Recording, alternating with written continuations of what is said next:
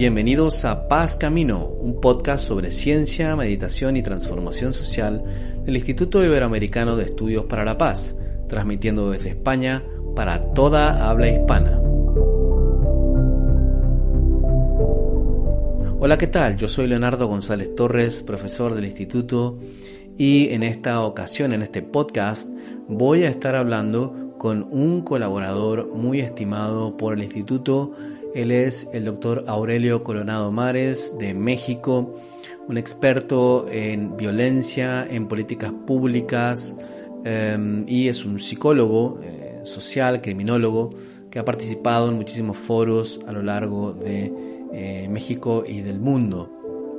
Y en esta ocasión el tema que nos convoca es el movimiento Black Lives Matter o las vidas de las personas de color importan movimiento que en Estados Unidos reinicia, ya había empezado hace un año, pero reinicia a partir de la muerte de el afroamericano George Floyd en manos de un agente de policía que lo retiene durante casi nueve minutos con la rodilla en el cuello, manteniéndolo sometido mientras este decía no puedo respirar. Este episodio según la BBC, ha trastocado la vida social y política de Estados Unidos y ha alimentado el debate sobre el racismo y cuestiona la actuación de los cuerpos policiales ante la comunidad afroestadounidense.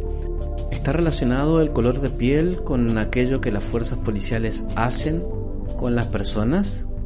¿Por qué ha tenido tanto eco internacional la muerte del afroamericano George Floyd? ¿Ocurre algo similar en nuestros países? Camina junto a nosotros en los próximos minutos para mirar profundo.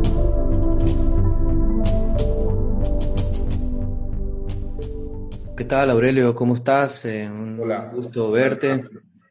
Igualmente, ¿cómo estás?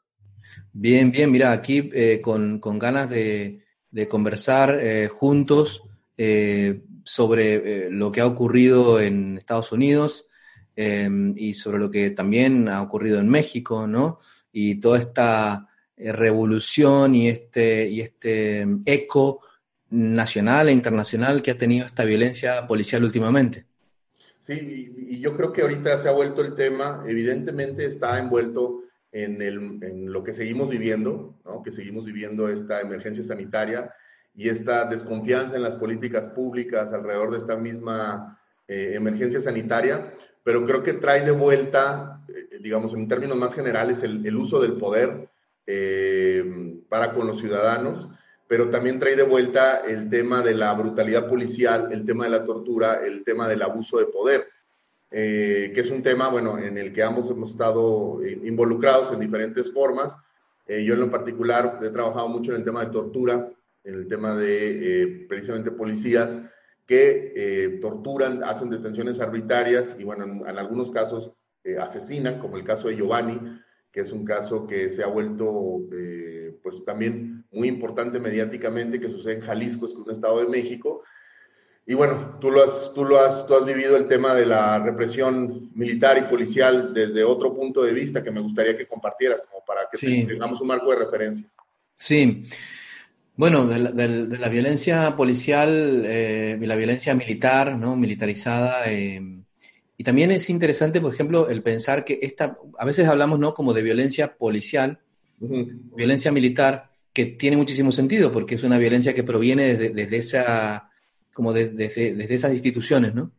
Pero también, por ejemplo, un término importante que a mí me gusta mucho es hablar de violencia militarizada, o, violencia, por así decirlo, policializada, porque realmente, en realidad, lo que está ocurriendo, ¿no? y me parece que es una buena oportunidad para hablar del caso eh, en Estados Unidos, eh, en la que, bueno, pues como todos conocen, eh, un, oficial de policía haciendo una detención de un sujeto, de una persona de color, Estados Unidos pone el pie sobre el cuello y, lo asfixia. La persona pide que por favor se le, se le suelte, dice que se está asfixiando, eh, el, policía continúa en esa actitud y la persona termina muriendo y esto genera una explosión de, bronca y del movimiento em, Black Lives Matter, o sea, las vidas de las personas de color importan, que es súper importante. Y bueno, de esta violencia, eh, digamos, policializada, es decir, de todo, porque eso yo creo que hay que tenerlo muy en cuenta, no es la policía violenta eh, en una sociedad eh, absolutamente pacífica, al contrario, es una sociedad y sobre todo un Estado que tiene una ideología en, la cual ciertas personas están por debajo, otras por arriba, tienen, tienen más privilegios normalizados que otras, y la policía que eh, articula un poco esa, esa, esas ideologías, esas maneras de ver el mundo y ver la sociedad y ver el poder, y lo lleva a la práctica. Y claro, cuando lo lleva a la práctica, se producen estas prácticas violentas que, que, llegan a un homicidio. Pero ese homicidio, ¿no? Es la punta del iceberg, por así decirlo, que, en donde culmina una violencia que ha empezado mucho antes y en Estados Unidos, obviamente, ha empezado con la colonización eh, de Estados Unidos por parte de, los ingleses o de los europeos, eh, digamos, aquellos europeos, porque también estos europeos y aquellos son distintos, pero en aquel momento las coronas, etcétera, la colonización, eh, el asesinato de los pueblos originarios en Estados Unidos, la marginación, la eliminación del lenguaje, la eliminación de las costumbres, la limitación, la limitación de los recursos y luego la incorporación de, la esclavitud como parte normal de la vida. Y bueno, hasta ahí todo está bien, a excepción de que luego se convierte esto en, cuando aparece el Estado-Nación y el Estado moderno y, ya el Estado actual, em, lo que vemos es que muchas de estas prácticas continúan y eso es lo preocupante, ¿no?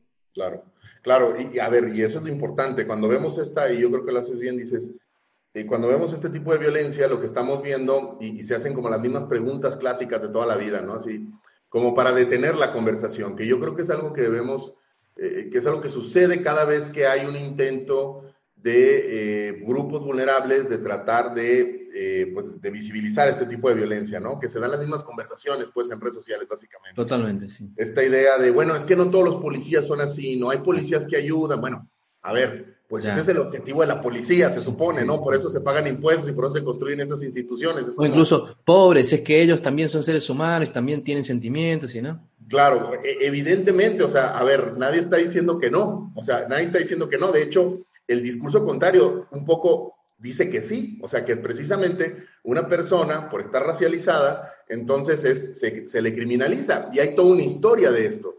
Y, y esta historia, bueno, precisamente tiene que ver con el comercio, con la economía, no olvidemos que la esclavitud involucró el traslado de personas de un continente a otro y un discurso acompañado político de precisamente eh, racializarlas y de discriminarlas para que sea aceptable eh, esclavizarlas. O sea, eh, el racismo obviamente tiene un origen, sí, cognitivo, sí, de prejuicios, sí, cultural, pero también tiene un, origen ideológico, económico. Es decir, si tú deshumanizas a todo un grupo, pues a lo mejor eh, te permite hacer lo que se hizo en Estados Unidos, que es algo que pues no fue hace mucho, ¿no? Así como los procesos de colonia en Latinoamérica siguen presentes y se siguen dando de muchas formas, en Estados Unidos sigue estando presente la esclavitud. Un ejemplo de ello, y por eso es importante que la gente, que tengamos ese marco de referencia, es los procesos como el proceso de esclavitud al terminar se convierte en un proceso de criminalización. La criminalización implica la encarcelación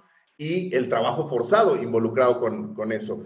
Porque recuerde que las, muchas prisiones son privadas en Estados Unidos y entonces estas personas racializadas se les mete a la cárcel y se les sigue forzando a trabajar. Es un poco, no es lo mismo, pero es la evolución de una misma lógica. Exacto, es, trabajo em, gratis, ¿no? Trabajo gratis. Trabajo gratis desde otra...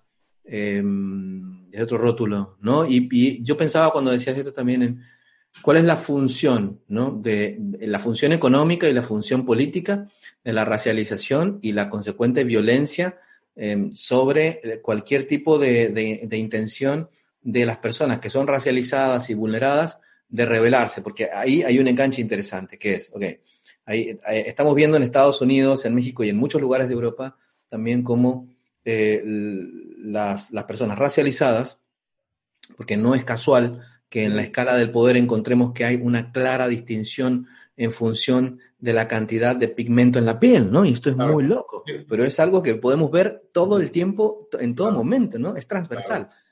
Y entonces, Claro, cuando este eh, esté racializado, este subalterno, esté golpeado durante mucho tiempo, intenta rebelarse o intenta opinar o intenta decir no me gusta, em, entonces aparece eh, la represión em, que se intenta legitimar. Y entonces es como, bueno, estos violentos, estos eh, indeseables, em, rompen cosas. Y claro, se entiende la violencia como, como una cuestión de cosas rotas, de materiales rotos, y no como toda esa racialización previa, y esto es el, el, Black, el Black Lives Matter, o sea, las vidas de las personas de color importan. Ahora, eh, mucha gente en Estados Unidos está protestando, está haciéndose oír, lo que está diciendo es, no importa em, si es, eh, si es eh, una persona em, es decir, no, no interesa cuál es el, prontuario que una persona tenga, cuando es negro siempre se lo mira mal, siempre se lo pone en un último lugar y se lo violenta más. Y no queremos que esto pase más, estamos hartos de esto. Y ahí es cuando aparecen muchos, muchas ideas de, bueno, pero entonces esto es violencia, entonces ¿qué quieren? Quieren que se les dé todo, ¿no? Y como muchos mitos alrededor de eso, ¿no? Sí, yo creo que uno de los mitos y, más importantes tiene que ver con la violencia en la protesta. Y yo otra vez quisiera el marco de referencia latinoamericano al respecto. Cuando se habla de la violencia, de la protesta violenta, eh, a ver, no se nos olvide que, eh, bueno, en particular en México y después en Latinoamérica, eh, por operaciones incluso de, de, agencias norteamericanas como la CIA, por ejemplo, que están documentadas, se hicieron infiltraciones en protestas estudiantiles, obreras, en donde la gente salía a marchar de manera, si quieren, pacífica, porque también es esta idea de que tienen que ser todos pacíficos y nadie se puede enojar. Y bueno, a uno se le atraviesa en el tráfico otra persona y pierde totalmente la cabeza. Eh, no, no, no, es, no es, a ver, no quiero ni siquiera aclarar que no es justificar la violencia, pero también hay que entender el contexto en donde está sucediendo todo esto. Eh, parece como que si nosotros desde nuestro escritorio no pudiéramos empatizar con la rabia que implica el asesinato sistemático de personas que tú, eh, que, son parte de tu comunidad. Pero como lo que voy es que también hay un manejo mediático de este tipo de eventos.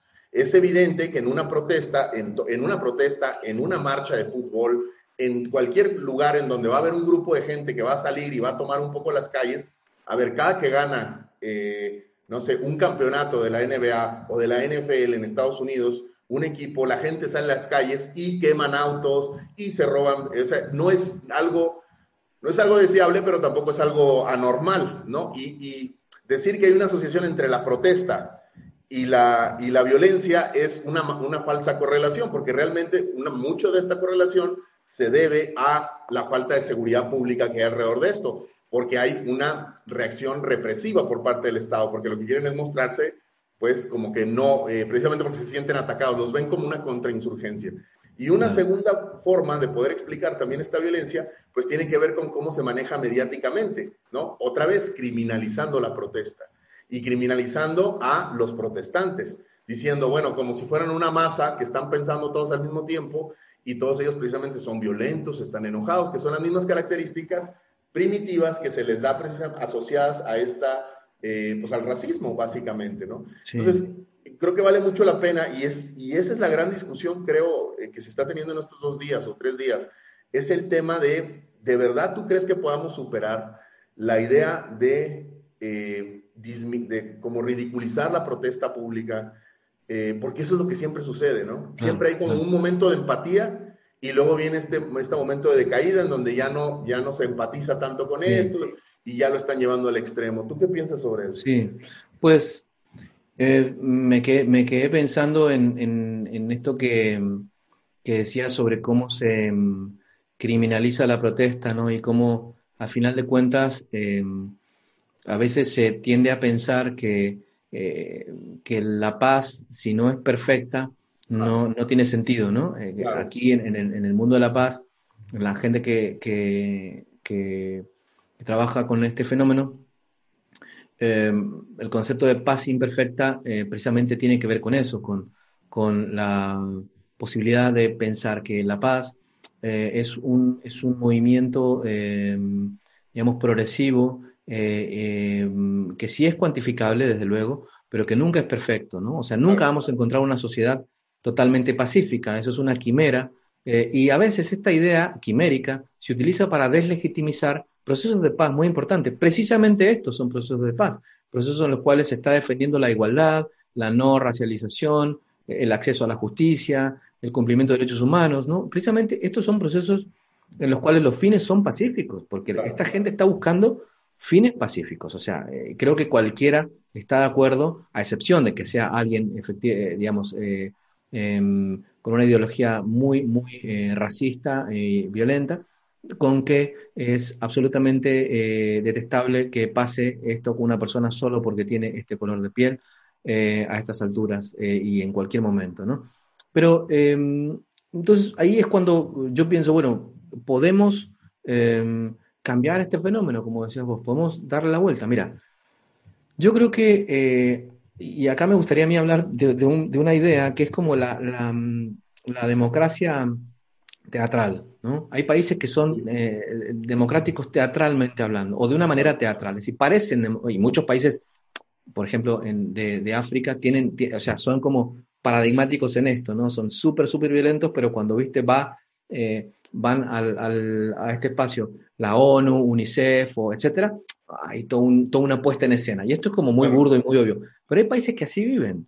Y yo creo que muchos países del primer mundo así viven todo el tiempo, como, como generando incluso toda una mercadotecnia ¿no? de películas en donde se habla todo el tiempo de democracia, donde todos son iguales, la tierra de la libertad, ya sabes, pero que en el fondo lo que ocurre en las calles no tiene nada que ver con eso. Entonces, podemos darle vuelta a esto? ¿Se puede cambiar? Bueno, yo creo que eh, precisamente em, esto depende mucho de la voluntad política y la articulación internacional y la presión internacional, o algo que yo en algunos trabajos, por ejemplo, he llamado eh, la diplomacia no violenta, ¿no? que es la posibilidad de que diferentes actores ubicados de manera transnacional en diferentes países se articulen generando esta presión internacional muy, muy explícita, ¿no? es algo que también eh, eh, plantean algunos eh, otros como, como eh, a lo largo de la historia, Thoreau, filósofos y investigadores han planteado esta, esta cuestión de que localmente es muy difícil cambiar estos fenómenos. O sea, concretamente, pues se puede cambiar esto en Estados Unidos, México e incluso aquí en España, donde hay muchísimo, muchísimo racismo y, comienzan a, establecerse procesos ya a nivel político muy, muy concretos de base racista. Sí, pero yo creo que depende mucho de esa, eh, diplomacia no violenta internacional, de la fuerza y del poder que se puede hacer entre actores sociales. Hablar de esto, por ejemplo, mm, digamos, no, no estoy diciendo que esto sea eh, un, ejemplo ni nada, no. Eh, pero quiero decir, el hecho de que estemos hablando de esto ya es una manera de ponerlo sobre la mesa. Y si esto ocurre a nivel político internacional, con gente que de verdad, de verdad tiene mucho poder, de verdad, de verdad puede hacer muchas cosas, yo creo que eso sí, sí que puede cambiar la ecuación. Claro. Y a ver, y ese es el tema, ¿no? Como cuando hablamos de reparación de daño, el proceso de reparación de daño, que finalmente no se nos olvide, evidentemente otra vez, esto sucede todos los días en Latinoamérica, en muchos lugares, obviamente en Estados Unidos, pero hablando del caso específicamente de esta víctima de, George Floyd, eh, hay procesos de reparación de daño y uno de ellos tiene que ver con la justicia, que es un poco lo que se está avanzando, ¿no? Porque de manera regular, este, otra vez, no es el primer caso, y ha habido policías que haciendo esto en cámara no han tenido, no han obtenido ni siquiera una falta administrativa. Es decir, que porque se sintieron amenazados, porque hay, hay mucho permisionismo alrededor de este tipo de conducta. Se les da, porque se piensa, y, y, un poco saliéndome del tema, se piensa de, de manera eh, muy, de mucha fantasía cómo funciona la criminalidad. Y entonces esta idea del viejo este, ¿no? Como de, bueno, al policía hay que darle todas las atribuciones porque tiene que en medio segundo resolver no sé qué, que no es que no suceda, pero es que tampoco la ciencia realmente respalda que dar este tipo de atribuciones a los policías resuelva problemas específicos asociados a los humanos, los empeora. Y entonces, bueno, un proceso de justicia muy básico es que se les procese a estas personas, ¿no? Y luego, yo creo que el proceso de reparación de daño tiene que ir a las dimensiones en las que tú estás hablando. No solamente el castigo, terminar con la impunidad, sino cambiar elementos que tienen que ver con la política pública y con las cuestiones de desigualdad sistémica que se está dando, ¿no? La criminalización es el resultado de la marginación, ¿no? Y hay toda una historia, en Estados Unidos está muy bien documentada. En nuestros países está, a lo mejor no está tan bien documentada, porque también, pues nuestra academia también ha sido muy, muy racista. Apenas en los últimos años se ha empezado a hablar precisamente de, de, de los afrodescendientes en México Y todavía, no sé si te tocó ver esto, bueno, pues tú estás en España, pero acá en México la gente está diciendo, ay, qué racistas son en Estados Unidos, ¿no? ya, ya. Es como, como ok, eh, las víctimas, por ejemplo, eh, que, que, mueren em, por el narcotráfico, también son víctimas, de, eh, incluso la gente que participa de un sector muy, muy, muy particular de la sociedad mexicana, las mujeres que son asesinadas sistemáticamente también son de un sector muy particular económico y étnico de la sociedad mexicana e internacional. Entonces, em, yo mm, un poco eh, reflexionando sobre esta, esta, esta misma pregunta, eh, creo que algo muy importante y que incluso puede ser naif, pero creo que funciona, aunque sea naif, funciona mucho, y es que la ciencia, eh, cuando es articulada y cuando es pensada por quienes eh, están preparados para pensar en estos conceptos, ¿no? Porque luego no se trata de que un físico nuclear hable, hable de, violencia estructural, ¿no? Porque, eh, o sea, se, trata de una especialización dentro del área de trabajo de cada, de cada científico y esto es súper, súper importante, ¿no? Que, bueno, estos son otros problemas que la ciencia tiene ahora, ¿no? Esa, esa, eh, eso, que, eso que parece que los objetos de conocimiento circulan de un lado a otro y a veces no hay, no hay cómo, no, hay, no, no se leen bien. Pero bueno, yo creo que es muy importante como que la ciencia em, comience a jugar otro papel. Y tal vez, repito, es un poco naive, pero es, podemos comenzar a llevar eh, los discursos eh, científicos a, la calle eh, y, poner la filosofía, los derechos humanos a discutirse en la calle. yo creo que eso es importantísimo porque donde no hay diálogo en la calle y donde no hay ciencia discutida en la calle, em, eh, producto de esta separación taxativa que se hace entre el conocimiento académico y el conocimiento popular, que bueno, eh, hay muchos créditos sobre todo, pero cuando no pasa esto lo que hay es violencia. O sea, yo quisiera como tirar una especie de viñeta aquí, es que a, lo mejor un poco naif, repito que es, a lo mejor el problema es que no hay suficiente eh, filosofía, suficiente ciencia, suficiente discusión en la calle. O sea, sobre la calle. Y mm, eh, esto, esta ausencia de diálogo, esta ausencia de reflexión, esta ausencia de, luz eh, sobre estos fenómenos, produce precisamente esta violencia en esos mismos lugares.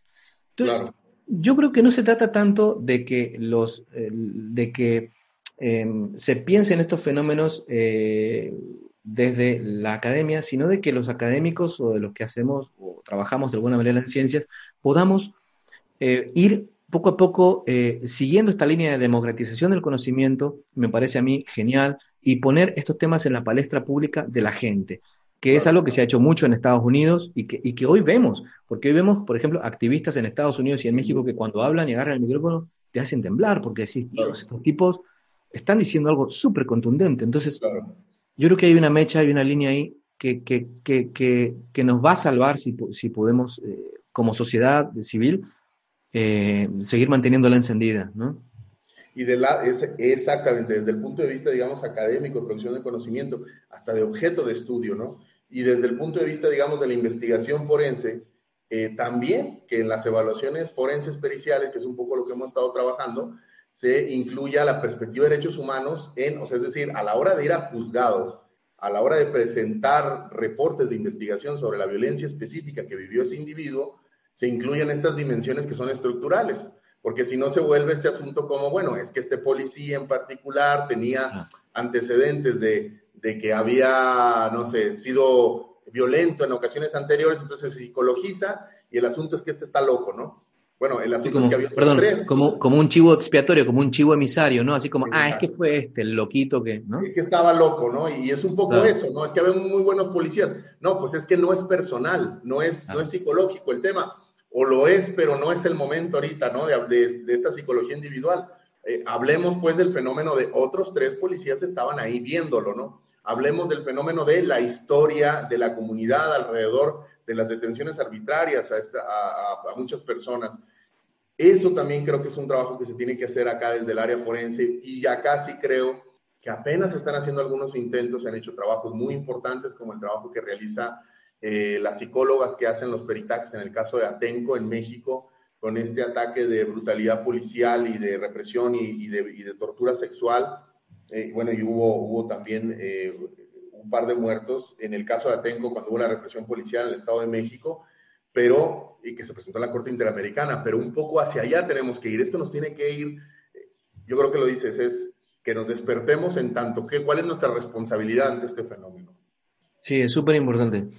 Yo eh, creo que también eso es un, eso es un, un, poco eh, un golpe, un llamado de atención eh, a, la, a, la, ciencia en general. Durante mucho tiempo los científicos hemos y han estado realmente pensando fenómenos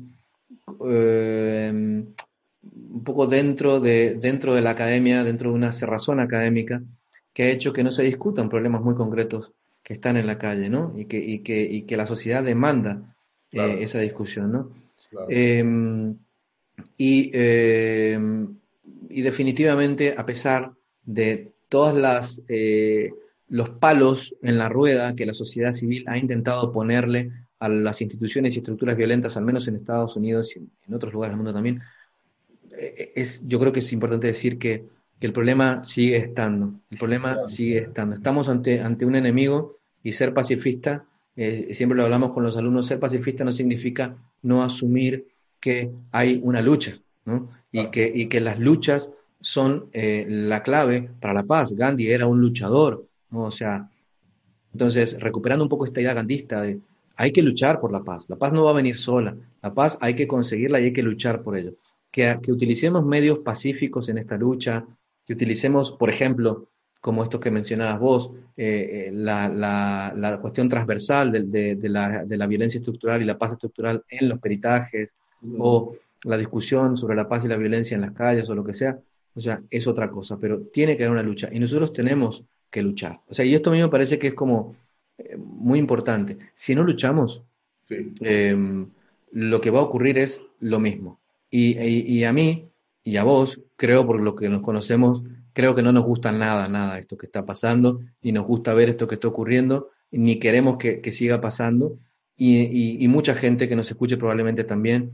Entonces, es importante que luchemos contra esto, y, que, y luchar contra esto significa, eh, creo, eh, incluir estas variables, ¿no? Eh, dentro del trabajo cotidiano, porque son transversales. si sos abogado, si sos contador, si sos empleado público, si sos alguien que trabaja en el servicio doméstico, en la academia, está frente a la racialización, está frente, frente a la injusticia, está frente a la violencia.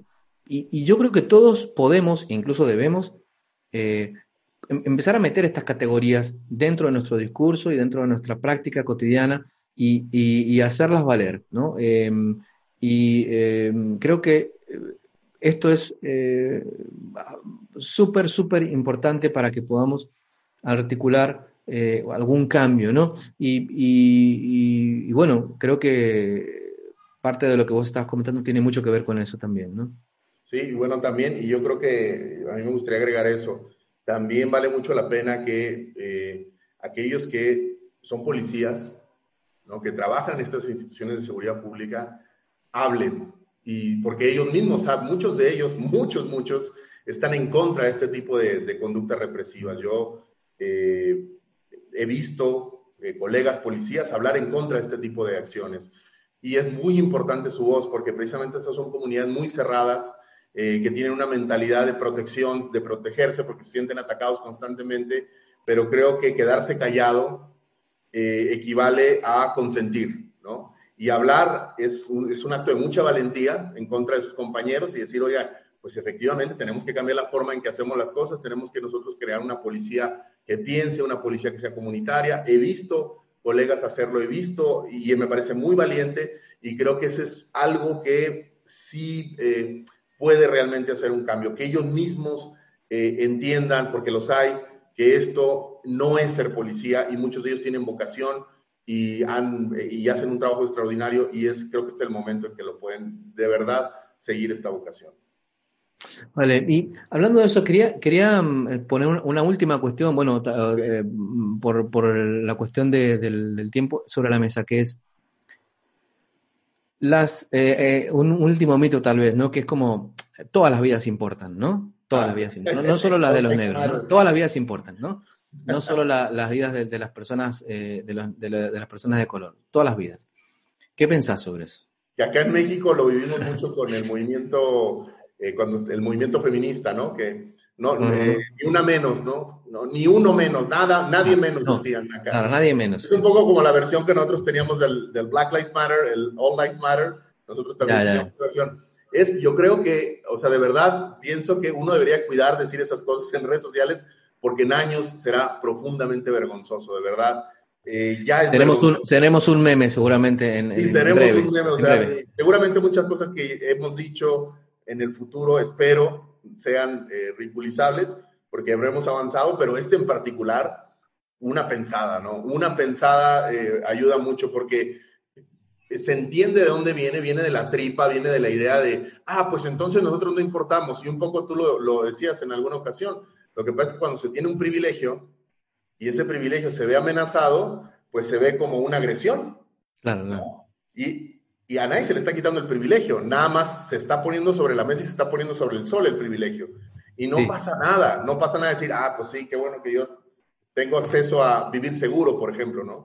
como lo que pasaba con el, con el matrimonio igualitario, ¿no? Así como, ah, ahora resulta que, que, que, vamos a, a, a, dejar que estas personas, pero espérate, o sea, en realidad tú ya te puedes casar con quien quieras, ¿no? quieres, cásate, ¿no? Claro, no se trata de... Tú no estás perdiendo nada, ¿no? Claro, tú estás decidiendo sobre tu cuerpo. Si tú quieres, cuando, cuando te embaraces, pues puedes tener el bebé, no pasa nada. El asunto es ese, o sea, el asunto es, otra vez, eh, no se, bueno, sí se entiende. Yo creo que es, yo de verdad creo que viene desde una irracionalidad, ese All Lives Matter, ese nadie menos, es que no se está viendo esto otro, no, es que una cosa es tu Facebook y otra cosa es la vida.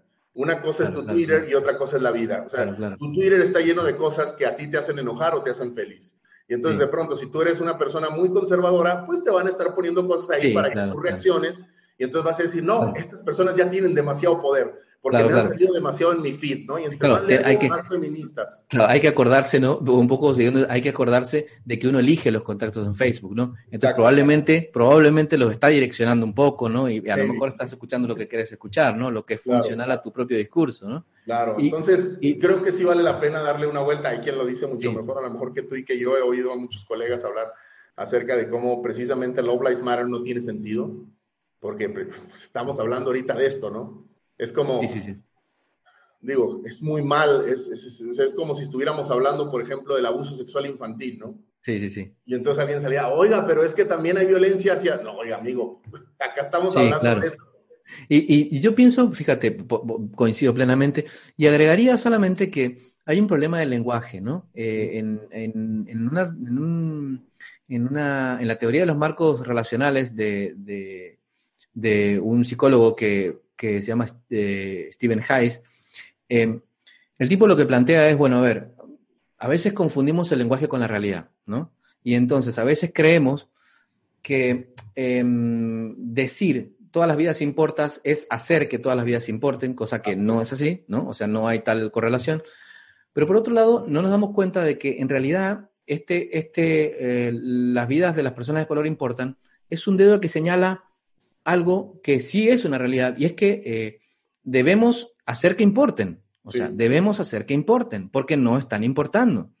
Entonces, como un poco, a lo mejor la invitación a mirar un poco más allá de lo que decimos, sin creer que lo que estamos diciendo es la realidad, porque no lo es. Lo que estamos diciendo es parte de la realidad, es una, una conducta que, que, que tenemos, pero que no agota la realidad misma, que tiene que ver con gente en el suelo, gente que no tiene que comer, gente que se muere, gente que no tiene trabajo, o sea, y que eso es incluso, digamos, eh, mucho más real de, lo que, de nuestros propios pensamientos, ¿no es así? Eh, yo creo que ahí también hay una, mm, una movida interesante a reflexionar, ¿no? Por parte de, todos, que va muy en la línea de lo que comentabas vos. Y yo vi un video que compartiste recientemente de Galeano, donde hablaba de, la historia de Latinoamérica, ¿no?